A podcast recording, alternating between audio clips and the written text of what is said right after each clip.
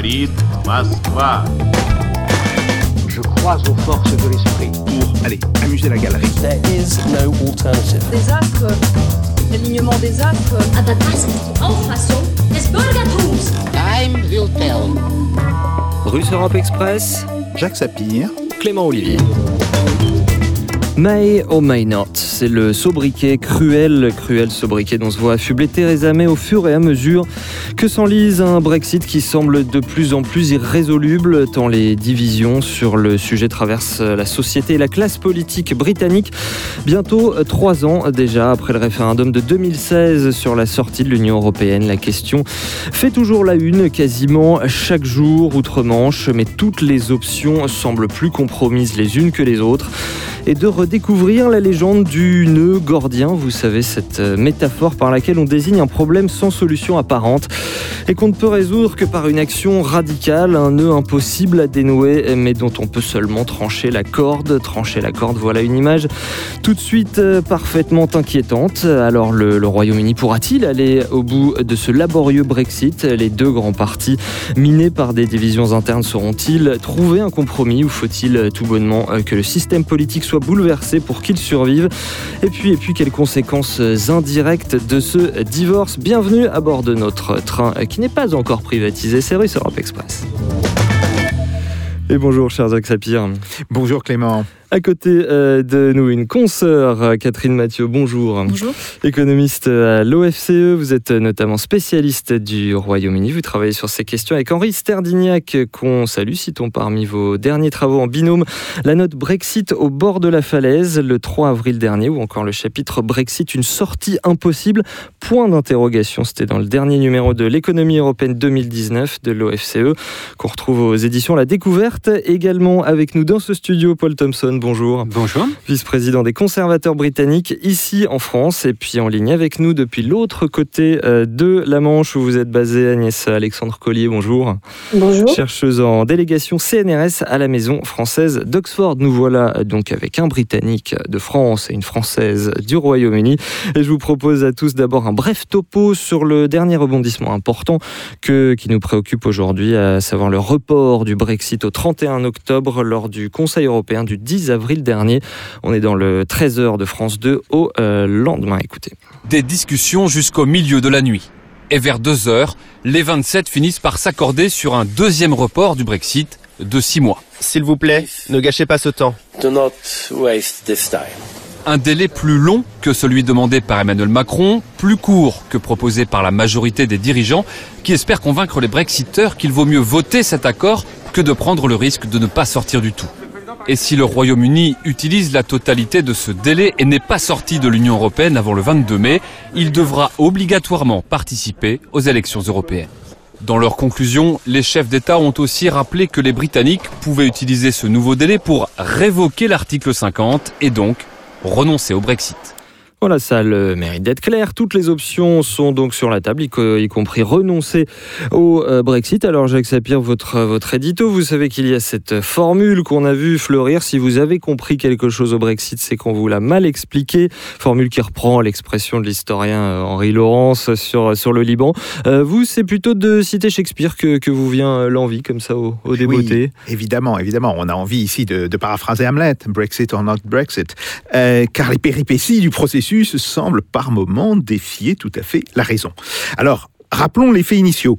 Euh, les Britanniques ont voté dans un référendum, euh, procédure, il faut le dire, relativement rare euh, au Royaume-Uni, en faveur du Brexit en juin 2016. Le vote, sans être large, avait été acquis par une marge raisonnable, euh, 52% contre 48%. Ce vote d'ailleurs avait entraîné la démission du Premier ministre conservateur de l'époque et son remplacement par Madame Theresa May, qui était d'ailleurs ministre dans son gouvernement et qui avait fait campagne, formellement il convient de le dire, contre le dit Brexit. Alors, Madame Theresa May s'est engagée à respecter le vote des Britanniques. Mais la combinaison des conditions mises par le Parlement, où les anti-Brexit, ceux que l'on nomme aussi les, pro-Remain, euh, sont majoritaires, et les pratiques souvent dilatoires de la Commission européenne ont conduit le processus dans une sorte d'impasse. Euh, Madame Theresa May a dû demander un report de la date car les projets d'accord ont tous été régulièrement rejetés par le Parlement britannique. Mais alors, est-ce que pour autant l'opinion publique aurait changé au Royaume-Uni, Jacques Sapir? Ah, ce n'est pas évident. À l'évidence, le Royaume-Uni, la population du Royaume-Uni est très divisée. Euh, et si les anti-Brexit donnent régulièrement de la voix, il y a eu euh, encore, il y a de cela quelques semaines, euh, d'importantes manifestations euh, pour rester dans l'Union européenne, le récent succès dans les sondages du parti du Brexit, le Brexit Party, constitué par Nigel Farage, qui avait été d'ailleurs l'un des promoteurs euh, de la sortie avec Boris Johnson, montre que l'opinion est certainement toujours très divisée, voire probablement toujours en faveur, en réalité, d'une sortie du Royaume-Uni de l'Union européenne. Le problème, c'est que la politique intérieure semble avoir pris aujourd'hui le pas sur la question de la sortie. L'évolution des travaillistes, ainsi, pourrait s'expliquer par leur opposition à Madame Theresa May. Pourtant, l'analyse du vote des circonscriptions travaillistes, et là, si on regarde très précisément les résultats circonscription par circonscription, montre que l'opinion y est majoritairement favorable au Brexit. Euh, L'incapacité du Parti conservateur, par ailleurs, à promouvoir un partisan du Brexit qui soit crédible, soulève aussi un problème identique. Et de fait, on constate que les élites politiques ne sont pas, voire ne sont plus, peut-être en phase avec l'opinion. Et tout ceci euh, pose deux problèmes selon vous. Oui, le premier évidemment est de savoir si le Brexit aura bien lieu. De fait, il faut bien le dire, on s'y résigne à Bruxelles et ce en dépit des péripéties passées, euh, mais aussi celles que l'avenir pourrait nous réserver. On peut penser qu'au bout du compte, le vote des Britanniques sera respecté. À la différence de celui des Français en 2005, il convient de le rappeler. Et en second lieu, Jacques Sapir, vous questionnez la structure même du système politique britannique. Oui, et c'est là peut-être que les choses deviennent euh, aussi très intéressantes. Parce que ce second problème euh, n'est pas mince. Le parti du Brexit de Nigel Farage, on l'a dit, est donné en tête dans les sondages pour les élections européennes si ces dernières devaient avoir lieu. Euh, Nigel Farage ne fait d'ailleurs pas mystère de sa volonté de se présenter aux élections Dès lors, on peut se poser la question de savoir si un parti populiste, susceptible de prendre des voix tant aux conservateurs qu'aux travaillistes, ne pourrait pas émerger comme une nouvelle force politique au Royaume-Uni. Euh, ce dernier est traditionnellement décrit dans tous les ouvrages de sciences politiques comme la patrie du bipartisme, ce qui est, il faut le souligner, en partie faux, car le système euh, politique britannique a fonctionné à diverses reprises sur la base de trois partis. Euh, les anciens libéraux, les Whigs euh, du début du XXe siècle, de la fin du XIXe, étant aujourd'hui remplacés par les centristes du Lib Dem. Alors, et si le Royaume-Uni voyait émerger un nouveau parti susceptible de balayer les cartes? Et oui, cette euh, fameuse recomposition dont on parle tant ici euh, en France ou, euh, ou chez nos voisins italiens. Alors, Paul Thompson, est-ce que, vous, c'est quelque chose que, vous ressentez en tant qu'homme politique britannique? Est-ce que c'est quelque chose que vous, que vous voyez venir? Une, recomposition du paysage politique britannique à la faveur du Brexit? La situation est assez confuse actuellement, donc euh, il serait hasardeux de faire des, prédictions trop euh, affirmées, mais il est certain qu'il y a des tiraillements euh, sérieux au sein du Parti conservateur, également au sein du Parti travailliste. Pour ma part, je pense que le Parti conservateur restera à flot, euh, peut-être au prix de euh, quelques euh, sorties des plus pro-européens. Il y a quelques-uns qui sont déjà partis pour rejoindre un nouveau parti qui s'appelle Change UK, je crois, où il y a aussi des ex-députés travaillistes.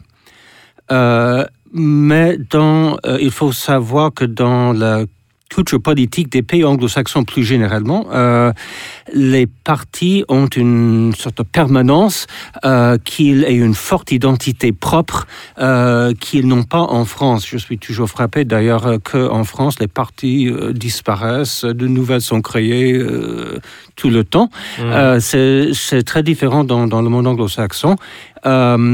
Donc, je ne vois pas une implosion euh, totale du Parti conservateur, qui d'ailleurs a survécu à de fortes crises euh, à de nombreuses reprises au sein de son très longue histoire. Qui remonte jusqu'au XVIIe siècle. Euh, les Corn Laws euh, au XIXe siècle ont provoqué une gigantesque bataille euh, entre ceux qui étaient pour et contre le libre commerce, notamment des, des, des, des blades. Euh, au début du XXe siècle, il y avait une bataille entre ceux qui défendaient la préférence impériale, Joseph Chamberlain, et ceux qui pensaient que c'était dépassé, trop, trop restrictif. Et je pourrais citer d'autres exemples. Donc, euh, chaque fois, après euh, un moment difficile, euh, le parti euh, a repris son chemin en, en arrivant à une nouvelle synthèse pour faire face bien à sûr, de mais- nouvelles situations. Mais permettez-moi d'être un tout petit peu, un tout petit peu provoquant. Est-ce que ça n'est peut-être pas ça le problème justement? C'est-à-dire qu'on a l'impression que les deux grands partis jouent pour eux-mêmes et pas pour une forme de, de, de bien commun. C'est-à-dire qu'on a l'impression que les deux partis cherchent à s'auto-conserver et à ne pas imploser plutôt que de trouver un compromis national dans une situa- situation qui est assez grave quand même là actuellement. Non, je ne partagerai pas cette euh, façon de voir les choses. Je pense qu'il est souhaitable euh, qu'il y ait une certaine euh, continuité dans les structures politiques, mais là aussi c'est une grande différence de culture politique entre la. France et le, le monde anglo-saxon. Euh, euh, les, et- et ce qui est important, c'est la capacité de, de, s'adapter, d'évoluer face à de nouvelles crises, euh, aux, changements euh, dans, dans, dans, le monde. Euh, il est vrai qu'à certains moments, il y a eu euh, plutôt trois partis qui, qui, qui, marquaient de leur empreinte la vie politique, mais ce sont quand même des moments euh, d'exception et plutôt de, transition. Par exemple, euh, au moment où le Parti travailliste a commencé à arriver sur la scène, son premier député est arrivé, je crois, dans les années 1890, Keir Hardy. Euh, il a fallu un certain temps au, Parti tra- travailliste pour remplacer le Parti libéral mais il a fini par le faire, euh, à savoir dans les années 1920. Et euh, étant donné le système euh, britannique dit First Past the Post, qui favorise fortement les, les, les, partis les, les, les, plus forts, parce qu'il suffit pour avoir un député d'a- d'arriver en première place. Circonscription par circonscription. Il n'y a pas du tout de deuxième tour. Euh, et donc, pour les petits partis, euh, c'est difficile de, de, gagner beaucoup de, beaucoup de sièges. Pas complètement impossible, mais, c'est difficile. Hmm.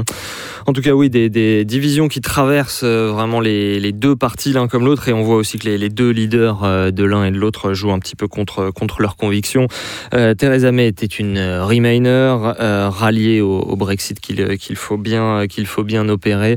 Brexit means Brexit, pour reprendre l'expression. Jeremy Corbyn, lui, est, quelqu'un qui est critique du, fonctionnement actuel des institutions européennes, mais euh, n'est pas favorable à une à une euh, sortie, ce serait pour comparer pour nos auditeurs peut-être une critique du fonctionnement de l'Union européenne un petit peu à la, Benoît Hamon, c'est-à-dire sans envisager de, de- sortie. Euh, Agnès Alexandre Collier, votre, votre vision de ce paysage politique britannique, vous qui êtes justement spécialiste du Parti conservateur de Paul Thompson? Alors, euh, pour répondre à, à votre première question, qui est de savoir si le, un parti comme le Brexit Party euh, pourrait émerger sur la scène politique britannique, euh, je suis également assez sceptique pour euh, une raison qui a été mentionnée par euh, Monsieur Thompson, qui est que le Parti conservateur est en train actuellement de remplir ce rôle, le Mhm. Parti eurosceptique, et que euh, on, on voit effectivement euh, une situation dans laquelle le Parti conservateur est totalement dominé par la faction euh, la plus euh, la plus eurosceptique. Hein. Euh, on, on, on parle d'ailleurs de l'IRG, qui est ce, ce, ce petit euh, euh, groupe de, de hard Brexiteuses à l'intérieur du Parti conservateur, comme d'un un parti dans le parti. Et c'est une, une situation qui qui est telle que ce, ce parti est en train de de voilà, enfin ce, ce groupe plutôt est en train d'émerger euh, et de, de dominer l'ensemble du Parti conservateur aux dépens justement des anciens Remainers et de ceux qui sont euh, euh, favorables à un, un Brexit soft. Quelques mots peut-être Euh, justement de, de ce Brexit Party, ouais. C'est un parti qui n'a pas vraiment de structure, c'est C'est un- une, parti- une dizaine d'eurodéputés, c'est pas un parti qui a une forte un implantation parti- locale, euh, ouais. Effectivement, c'est un parti qui euh, qui euh, se, calque sur le UKIP, hein, qui est dominé par euh, un, leader euh, fort en la personne de Nigel Farage, et c'est un parti comme le UKIP d'ailleurs qui a existé grâce aux ressources apportées par le Parlement européen. Il faut bien se rendre compte que le parti du UKIP a pu a pu prospérer, a pu exister sur la scène britannique grâce aux ressources notamment financières et humaines apportées par euh, sa victoire aux élections européennes. Donc il y a là un paradoxe qui est tout à fait étonnant. Et donc on peut imaginer qu'avec justement l'organisation de nouvelles élections européennes, du fait de la, non-sortie du Royaume-Uni, euh, le, Brexit Party euh, va espérer justement de nouveau conquérir un certain nombre de sièges au Parlement européen et pouvoir constituer des ressources suffisantes pour conduire une, une, une campagne dans d'éventuelles élections législatives. Mais tout ça fait que, si vous voulez, c'est un parti qui, euh, de toute façon, euh, euh, e- existe, bon, euh, sur, on va dire, un, un, un mode de fonctionnement qui est totalement paradoxal, grâce au Parlement européen qu'il critique euh, vertement. Euh, et c'est de toute façon, comme l'a rappelé justement Monsieur Thompson, un système britannique hein, alimenté par le mode de scrutin, le first past the post, qui qui permettent difficilement l'émergence de partis comme le, Brexit Party. Et d'ailleurs, euh, euh, les Britanniques avaient été consultés en 2011 par référendum sur une possible réforme du mode de scrutin. Ils ont refusé cette réforme du mode de scrutin. Donc, il n'y a pas, euh, si vous voulez, il n'y a, pas de perspective pour que des petits partis émergent désormais, pour qu'il y ait une réforme du mode de scrutin qui permette justement à ce type de parti d'émerger. On a un système dans lequel, dans les circonscriptions, dans les 650 circonscriptions britanniques, c'est le, le, plus fort qui l'emporte. Et donc, euh, ça, ça, ça, ça, modèle, si vous voulez, euh, également les, les, habitudes de vote des électeurs britanniques. Donc, euh, on, on, on, imagine mal qu'un parti comme le, le Brexit Party euh, puisse remporter suffisamment de voix dans certaines circonscriptions. Ça n'empêche pas qu'ils auront peut-être quelques circonscriptions, mais dans l'état mmh. actuel du système, le Parti conservateur, qui est en train d'émerger clairement comme un parti radicalement va, je pense, remplir le rôle euh, auprès de certains électeurs euh, de, d'un parti du hard Brexit euh, dominé justement par des figures comme Boris Johnson, Jacob Rees-Mogg. Et, c'est d'autant plus inquiétant qu'on voit effectivement un certain nombre de conservateurs, d'anciens Remainers quitter le parti.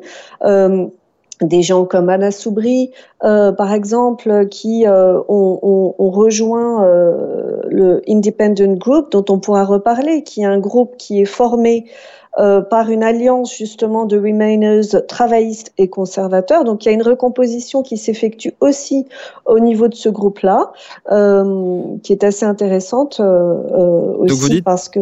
Donc vous dites recomposition, oui, mais en interne au sein du bipartisme en interne au sein du bipartisme, et puis une recomposition qui clairement s'effectue non plus sur le clivage gauche-droite, mais sur le clivage mmh. Remain et Leave. Euh, et, et, donc c'est aussi, euh, on parle du, du, Brexit Party, mais il y a aussi ce groupe qui euh, alors qui n'arrive pas à prospérer. Il est clair que les, Britanniques, euh, comme l'a rappelé Jacques Sapir, sont, euh, je pense, fondamentalement favorables au Brexit.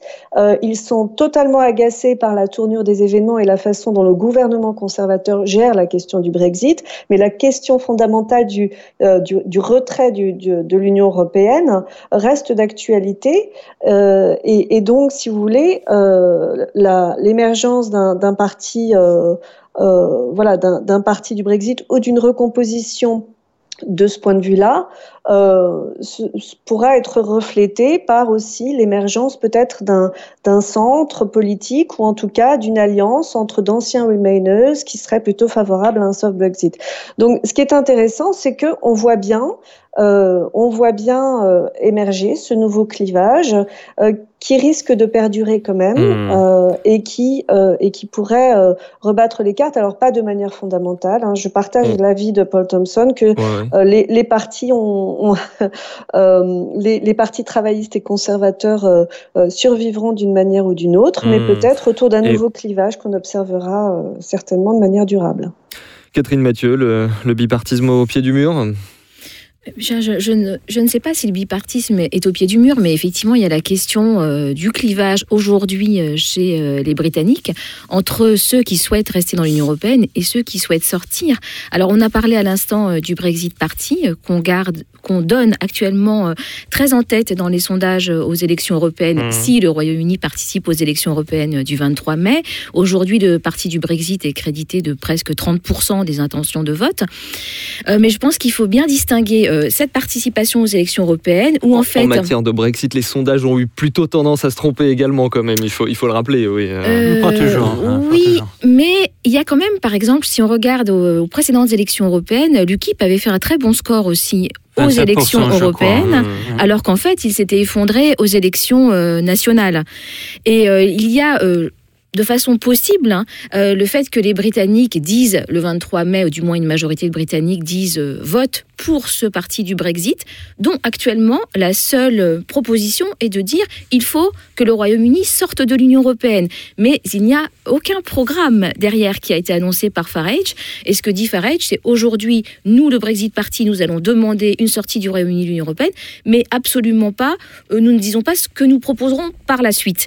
Donc en fait, il y a une dimension très, euh, très, très liée à, au- à la question européenne dans ce parti du Brexit.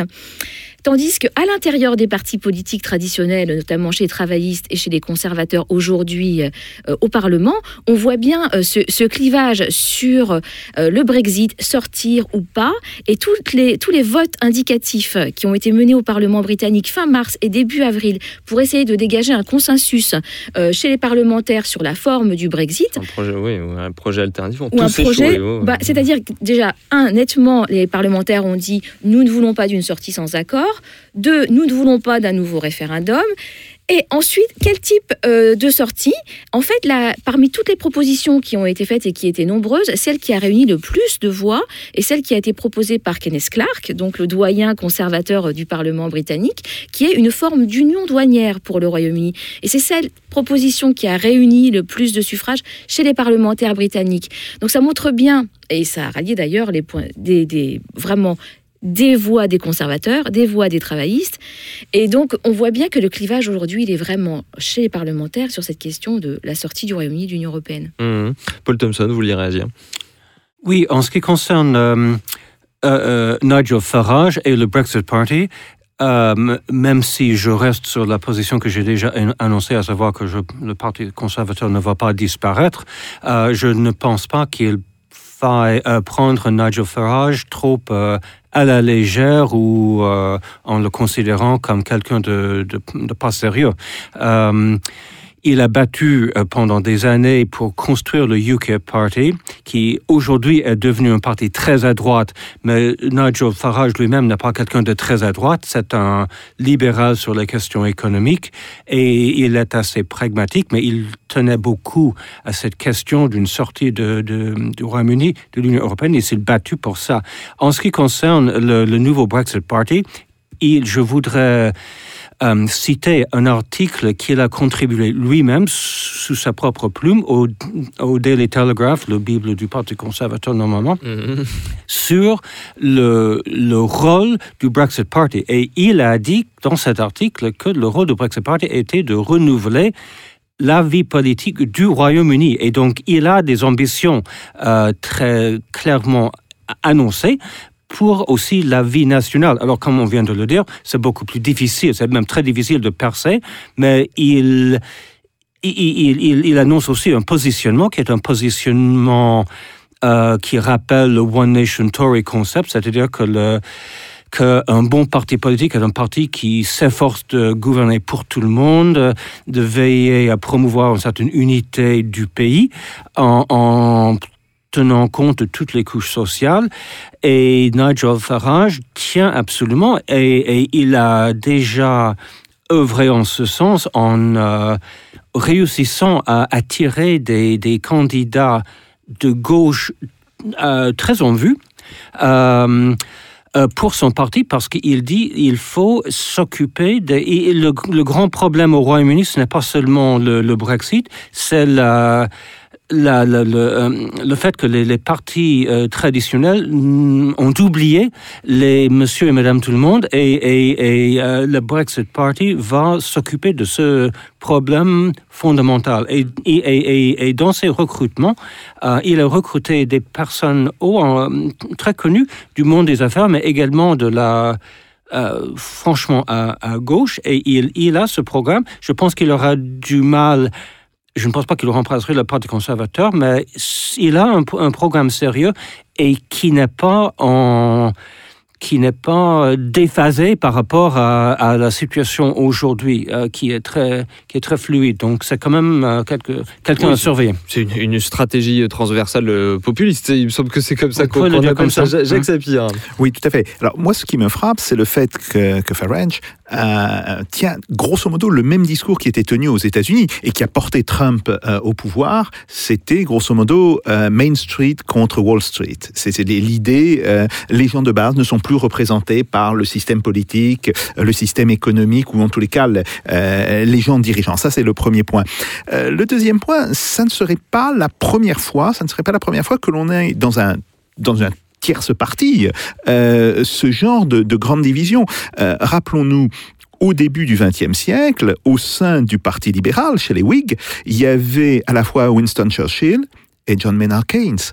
Euh, L'un euh, est parti chez les conservateurs euh, après la Première Guerre mondiale, l'autre est parti chez les travaillistes un petit peu plus tard, mais c'était quand même assez typique de ce genre de division. Donc oui, effectivement, je pense que euh, il y a euh, une possibilité que Farage euh, soit bouleverse le jeu politique, soit oblige, et c'est peut-être aussi une partie de sa stratégie, oblige le parti conservateur à se recentrer à la fois par rapport au Brexit, mais aussi peut-être par rapport à la prise en compte des intérêts, je dirais, des Britanniques de base.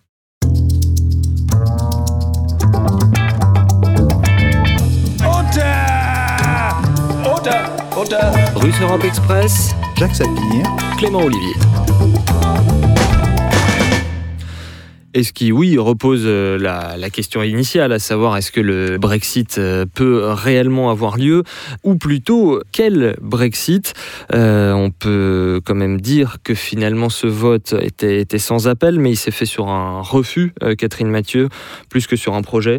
C'est-à-dire, alors on, on, en- on entend beaucoup de gens dire, que ce soit de ce côté-ci ou de l'autre de la Manche, que les gens ont mal voté, voté en n'ont pas voté en bonne conscience, euh, en, bonne connaissance pardon, euh, des choses, qu'on leur avait mal expliqué les conséquences. Loin de moi euh, l'idée de dire ça. La question que j'ai plutôt envie de poser, c'est qu'ils ont voté sur un rejet et pas sur un projet. Est-ce que ça ne serait pas le moment, en toute logique, de, voter maintenant sur, sur un projet, à savoir de, de, savoir ce qu'on fait? Il y a plusieurs manières de faire le Brexit.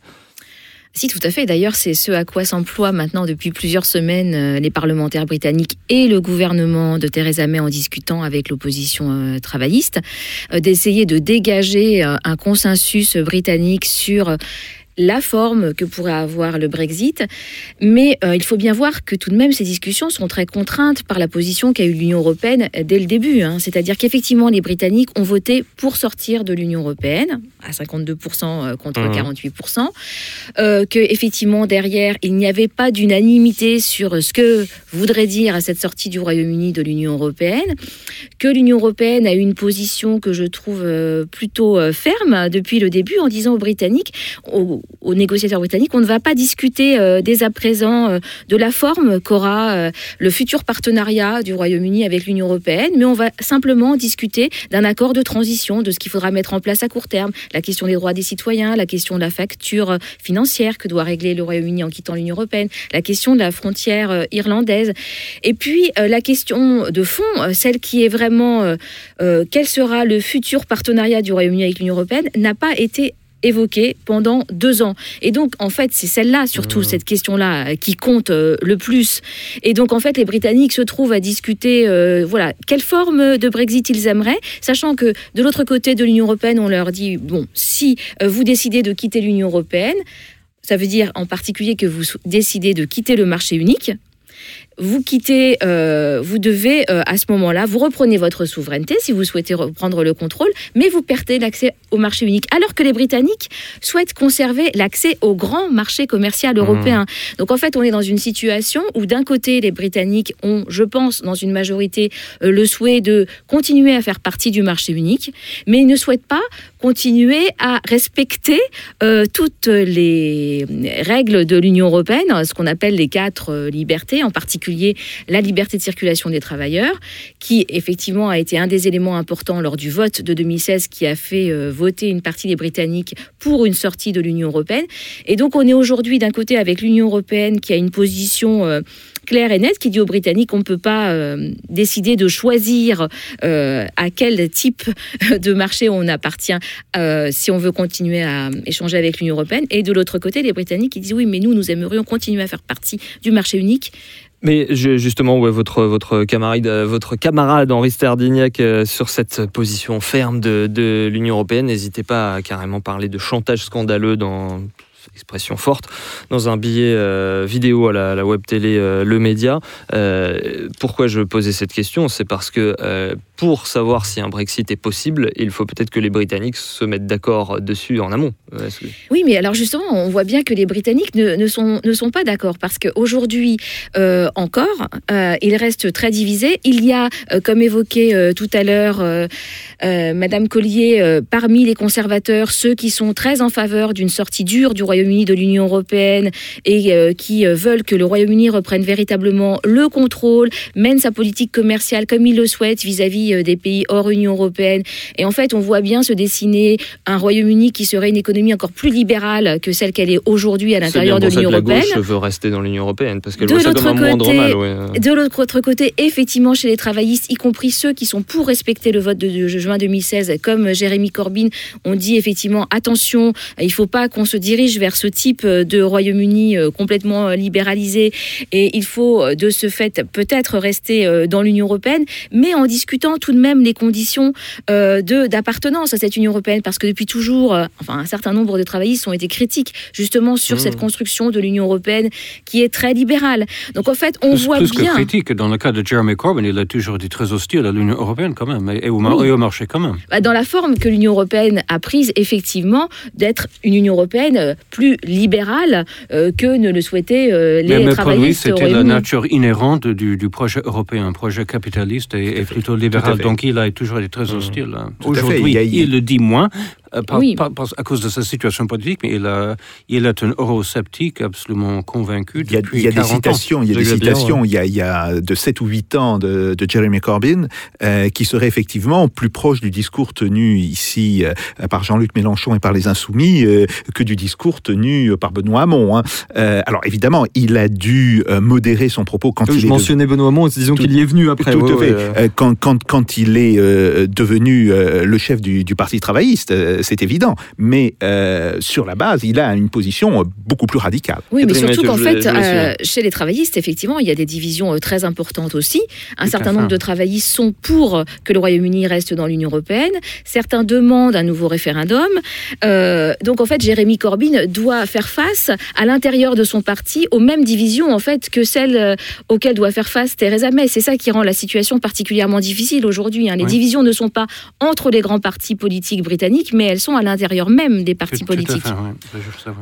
Agnès euh, Alexandre euh, Collier, euh, justement, ces négociations interpartisanes dont parlait Catherine Mathieu, comment se fait-il qu'elles n'aient pas eu lieu avant Comment se fait-il qu'elles n'aient lieu qu'à partir de ce printemps, après que le projet de Theresa May a, été, rejeté plusieurs fois par le Parlement, que la situation est déjà très compliquée? Vous allez peut-être me dire que ma question est naïve, mais, mais pourquoi est-ce que ça n'a pas été fait avant, pendant le processus de négociation avec les 27 au moment même où il fallait trouver un consensus national, une forme de, consensus, euh, au même moment que se faisaient les négociations externes avec, euh, avec les 27. Votre, votre avis sur la question? C'est une bonne question en réalité parce que la réponse se trouve dans la faiblesse du leadership euh, politique qu'on qu'on observe à la fois chez les, chez les conservateurs et chez les travaillistes. Il y a vraiment un clivage très net en termes organisationnels entre le leadership et le, le groupe parlementaire, euh, voire la base militante. Donc il y a aussi une scission qui existe de ce point de vue-là. Et, euh, je pense que euh, le, problème de politique intérieure qu'on observe aujourd'hui, le problème de dissension intrapartisane, est aussi essentiellement lié à la façon dont les leaders, Theresa May et Jeremy Corbyn, gèrent cette question-là. Et comme vous l'avez rappelé, n'ont pas mis en place dès le départ un, consensus ou en tout cas des discussions transpartisanes. Euh, Theresa May s'est accrochée à son projet d'accord pendant très longtemps. elle s'accroche actuellement à son poste et effectivement, on, on aurait pu imaginer euh, depuis euh, beaucoup plus longtemps, effectivement, l'existence d'une espèce de grand coalition. Certains ont même évoqué, euh, finalement, en ces temps de crise, la résurgence d'un war cabinet mmh. qui pourrait. Oui, un gouvernement d'union nationale, bien sûr. Voilà, c'est bien le sous-entendu. C'est bien le sous-entendu malicieux de, ma question. C'est pourquoi est-ce qu'on négocie un accord d'abord et ensuite on le soumet, plutôt que de se mettre d'accord entre Britanniques pour savoir ce qu'on va négocier à Bruxelles? Ça, c'est une situation de crise. C'est une situation de crise qui, encore une fois, je pense, est liée à la conception du leadership de, Theresa May. Et puis, c'est, une question peut-être aussi institutionnelle sur la façon dont euh, les leaders partisans, travaillistes et conservateurs euh, euh sont, actuellement ont, acquis euh, une espèce de pouvoir présidentiel extrêmement important euh, depuis depuis quelque temps. Il y a une personnalisation du pouvoir qui fait que le leader concentre aussi énormément de d'autorité. il est responsable du, du, manifeste électoral. Il est responsable effectivement de la politique générale. Et donc, j'imagine que cette conception de l'autorité a, a, a, eu des, des, on va dire des, des, des relents un peu un peu extrémistes chez Theresa May qui a considéré que seul son accord était valable et donc n'a pas euh, jugé utile de négocier. Et puis il y a aussi le fait, il faut bien le dire, je pense que euh, Paul Thompson euh, peut-être le confirmera, il faut bien le dire qu'il y a aussi une espèce de Jeremy Corbyn pour les conservateurs, le cauchemar absolu. c'est, c'est, on, a vu effectivement un certain nombre de conservateurs éructer dans la presse sur le fait que c'était le retour à un marxisme dur, que c'était voilà un candidat ultra-socialiste qui était inenvisageable pour la vie politique britannique, qui est euh, source de modération et de démocratie. Et donc, il était inconcevable, et il est toujours inconcevable d'envisager la moindre alliance avec euh, celui qui est vu comme euh, un peu l'antéchrist de la vie politique britannique. Mmh. Donc, c'est aussi lié peut-être à la conception chez certains conservateurs de, du leader actuel. Je voudrais revenir aussi, si vous me le permettez, sur l'idée de la, la, cacophonie politique au sein du, du Parlement.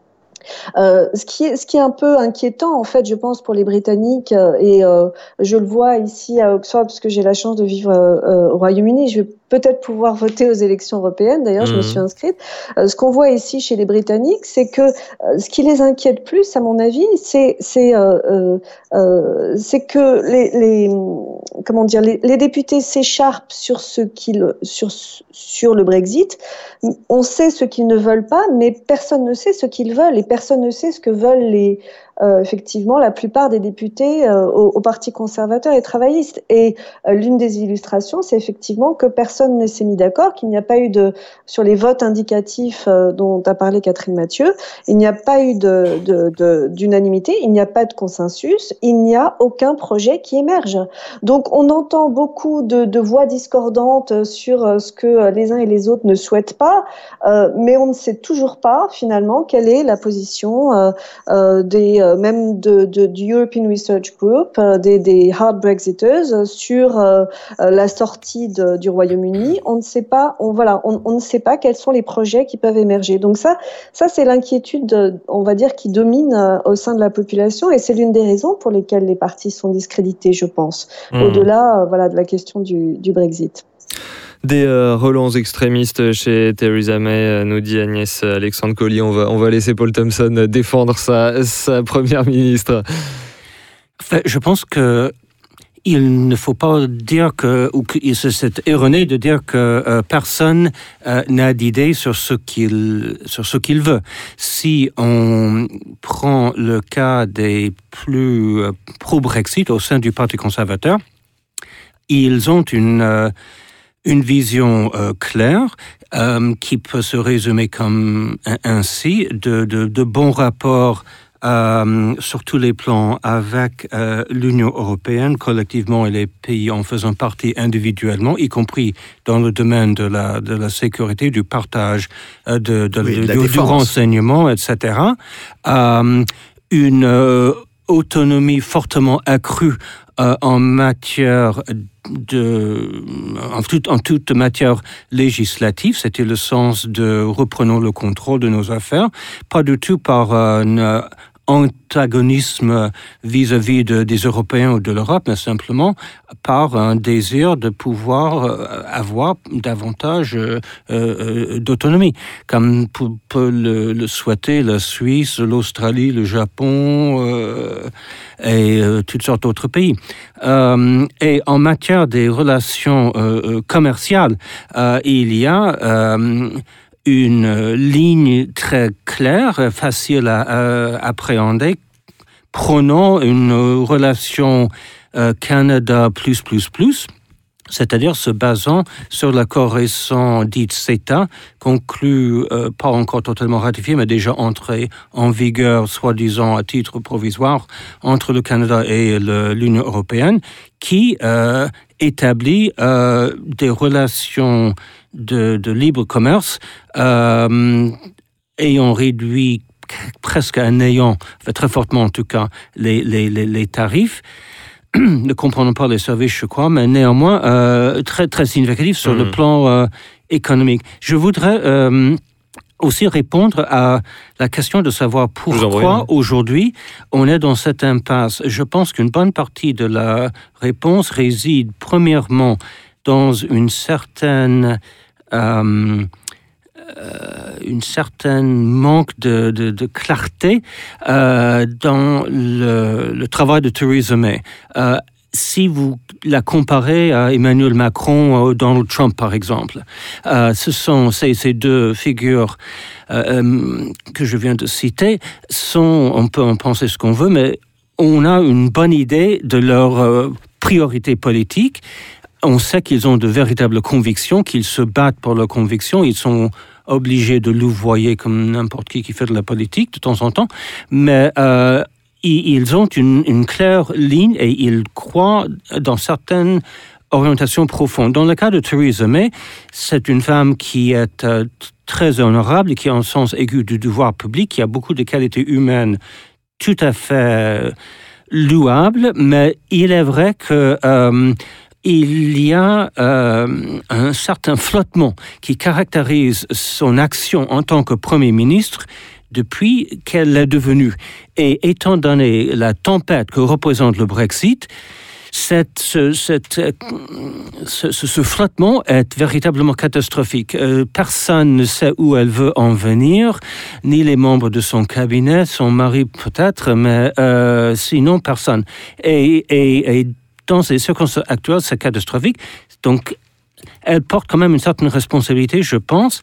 Et il y a aussi, je dirais, la, ligne très ferme, et c'est une litote, je pense, euh, euh, évoquée par Madame Mathieu, de l'Union européenne et de Michel Barnier. Je pense que, euh, pour ma part, que l'Union européenne s'est trompée en prenant une ligne aussi ferme, même punitive. Je pense je suis absolument convaincu même qu'il y avait comme priorité un désir de punir le plus publiquement possible, et même d'humilier le plus publiquement possible le Royaume-Uni pour que d'éventuels mauvais sujets parmi les 27 membres restants euh, réfléchiraient deux fois avant de se lancer dans la mécréance.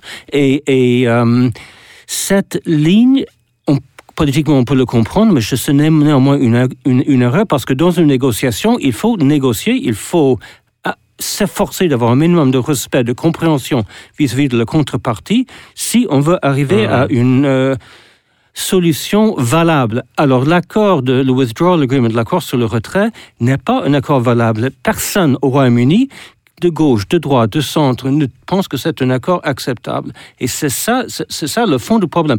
Si, ce, si, ce- si euh, un accord plus buvable, pardonnez-moi l'expression, avait été conclu, euh, il, il aurait été voté. Il aurait été voté. Parmi les ERG, euh, il y a quand même, ils ont des convictions fortes, mais ils, sont, ils ont au moins une petite dose de pragmatisme. Euh, ils veulent éviter le risque que le Brexit se volatise complètement. Cet accord aurait pu être voté s'il Hmm. n'avait pas des éléments totalement inacceptables. Et je pense notamment au filet de sécurité euh, sur la frontière à l'intérieur de l'Irlande. J'ai lu un article très intéressant dans le F- Frankfurter Allgemeine Zeitung d'un universitaire américain, Joseph Weiler, qui est un pro-fédéraliste, euh, quelqu'un de très connu, qui n'est pas du tout un pro-Brexit, mais il dit que le Brexit doit être respecté, le vote doit être respecté, respecté même si lui le regrette profondément. Et il consacre son article sur cette question de filet de sécurité. Il dit que il y a déjà aujourd'hui des systèmes en place qui fonctionnent réellement entre les États-Unis et le Canada, les États-Unis et l'Irlande, par exemple, euh, qui euh, substituent au backstop un front stop, comme il dit, c'est-à-dire les contrôles sont faits loin des frontières. Ça existe déjà. Et euh, il y a un s- certain, statistiquement parlant, euh, il peut y avoir euh, un peu de leakage, c'est-à-dire Mhm. des, des, des, des, des- des produits qui passent en contrebande, mais ce ne sera pas plus important que ce qui se passe dans un port comme Rotterdam. euh, et que donc, la vérité, pourquoi est-ce que ça n'a pas été fait? Pour des raisons politiques, à cause de cette volonté de punir. Euh, et le résultat, c'est qu'on est dans une impasse tout le monde est dans une impasse, tout le monde euh, en souffre, et ce qui est particulièrement inquiétant, je trouve, et fort regrettable, c'est que il reste dans l'intérêt primordial de la France, de l'Union européenne, de l'Allemagne, du Royaume-Uni, de maintenir de bons rapports. euh, euh, et, et, et, et cette qui, qui se dégage tous les jours un peu plus euh, est en train de faire des dégâts et on n'en a pas besoin. Et tout comme euh, cette menace du no deal euh, régulièrement agitée n'est non plus dans l'intérêt de, personne. On en avait parlé dans la précédente émission qu'on avait faite sur ce sujet. Dans ce contexte de, de négociations très difficiles, Catherine Mathieu, vous, vous aviez justement rendu hommage à, à Theresa May, à son courage. C'était le mot que vous aviez employé dans un billet de blog sur le site de Mediapart, je, je crois toujours avec Henri Sterdignac. Peut-être un, mot de ces euh, élections locales qui ont lieu euh, au moment où nous enregistrons cette émission et dont le dépouillement n'est pas tout à fait euh, fini. On parle d'une moitié des, bureaux dépouillés au moment où nous enregistrons cette émission. Donc restons évidemment prudents. Peut-être un, mot là-dessus sur toutes ces questions de, de recomposition et le parti conservateur qui pourrait être en recul.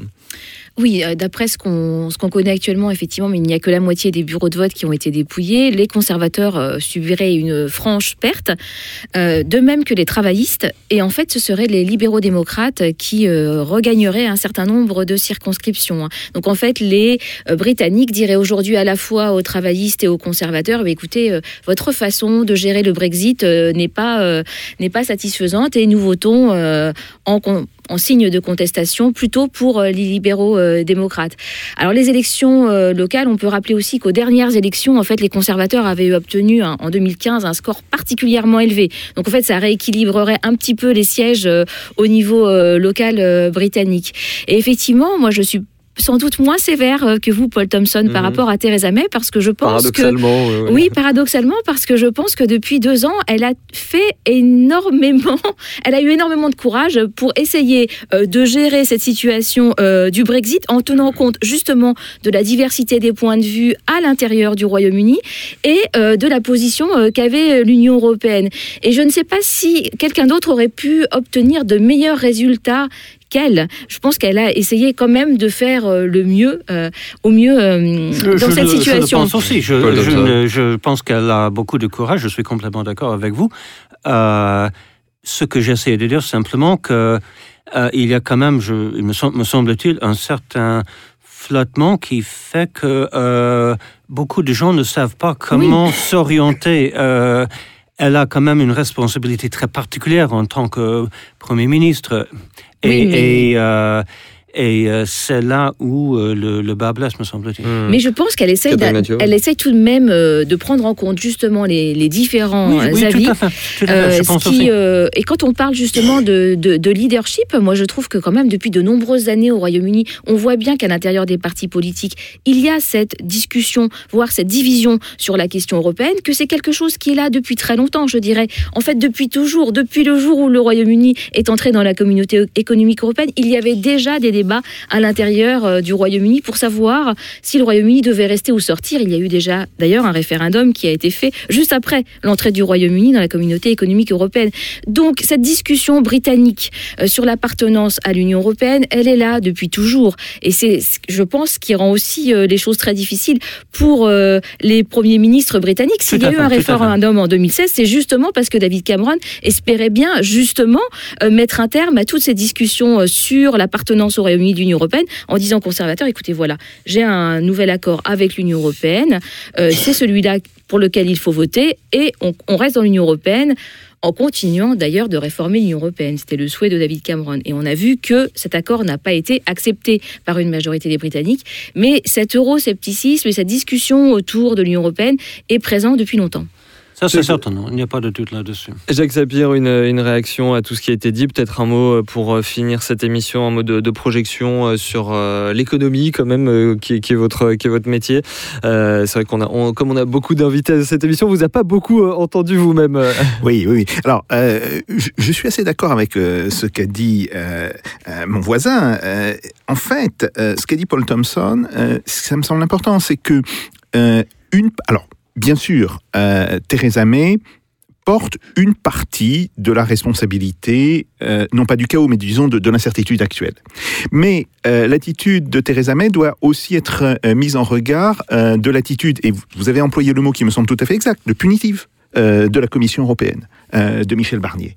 Et là, d'une certaine manière, ça ne peut qu'entraîner les Britanniques à se braquer encore un peu plus euh, face euh, à ces exigences euh, de la Commission euh, européenne. Il était clair que l'on aurait pu aboutir à des compromis sur toute une série de questions. Vous avez cité la question de, la frontière irlandaise, euh, elle est bien connue effectivement. Bon. Euh, maintenant, si on essaye de se projeter dans le futur, que voit-on? Ben, On voit euh, une Grande-Bretagne qui va très probablement sortir euh, de l'Union européenne. Je pense que le Brexit sera effectivement acté, euh, qui va à ce moment-là devoir faire des choix. Euh, quel type de partenariat avec euh, l'Union européenne Quelle relation renouvelée avec les États-Unis c'est un point important. Quelle est aussi la place de la Grande-Bretagne vis-à-vis de l'Extrême-Orient Car la Grande-Bretagne est d'une certaine manière l'un des rares pays d'Europe, au sens large du terme, à maintenir des liens, des contacts, des amitiés très profondes euh, avec l'Extrême-Orient. Et ça, euh, ça peut être effectivement quelque chose euh, d'important. Le dernier point sur lequel je voudrais venir, c'est que euh, dans cette euh, histoire du Brexit, euh, tout le monde a beaucoup à y perdre.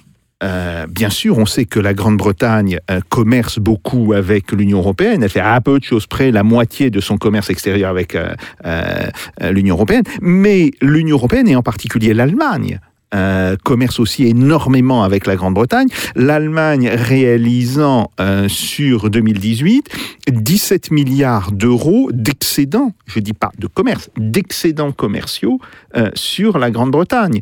Donc, on voit bien là que, et je pense que c'est ce qui servira à la fin des fins de force de rappel euh, pour l'ensemble euh, des négociateurs, c'est l'histoire de se dire on ne peut pas aboutir à une situation qui soit catastrophique d'un point de vue commercial. Personne n'y a intérêt et c'est pour ça que je pense que même si on ne devait pas avoir d'accord formel, ce que je n'exclus pas, euh, même si on devait avoir une situation dite de no deal, eh bien, immédiatement commenceraient des négociations euh, bilatérales, euh, multiples, pour justement préserver ce commerce, parce que là, tout le monde va voir où est son intérêt? Hmm. Eh bien, euh, merci euh, Catherine Mathieu, Agnès Alexandre Collier, Paul Thompson. Merci à vous trois.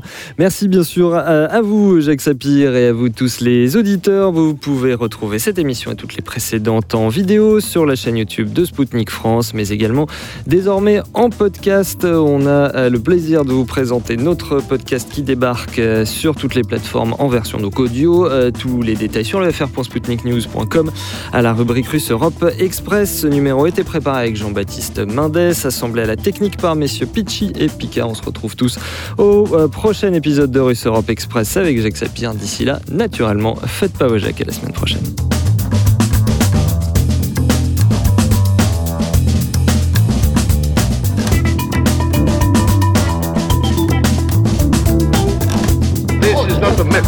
This is provocation. Let them do.